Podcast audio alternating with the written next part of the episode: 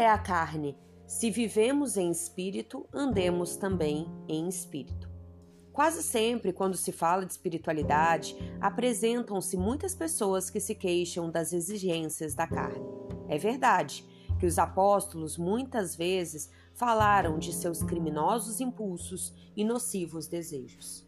Nós mesmos, frequentemente, nos sentimos na necessidade de aproveitar o símbolo para tornar mais acessíveis as lições do Evangelho.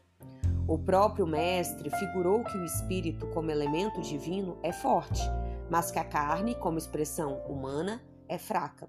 Entretanto, o que é a carne?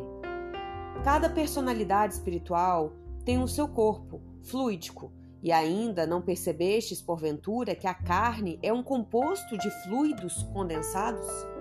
Naturalmente, esses fluidos, reunindo-se, obedecerão aos imperativos da existência terrestre. No que designais por leis de hereditariedade, mas esse conjunto é passivo e não determina por si.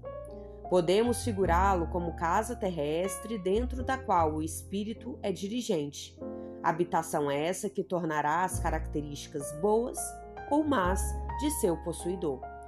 Quando falamos em pecados da carne, podemos traduzir a expressão por faltas devidas à condição inferior do homem espiritual sobre o planeta. Os desejos aviltantes, os impulsos deprimentes, a ingratidão, a má-fé, o traço do traidor nunca foram da carne. É preciso se instale no homem a compreensão de sua necessidade de autodomínio acordando-lhe as faculdades de disciplinador e renovador de si mesmo em Jesus Cristo. Um dos mais absurdos de alguns discípulos é atribuir ao conjunto de células passivas que servem ao homem a paternidade dos crimes e desvios da terra, quando sabemos que tudo procede do espírito.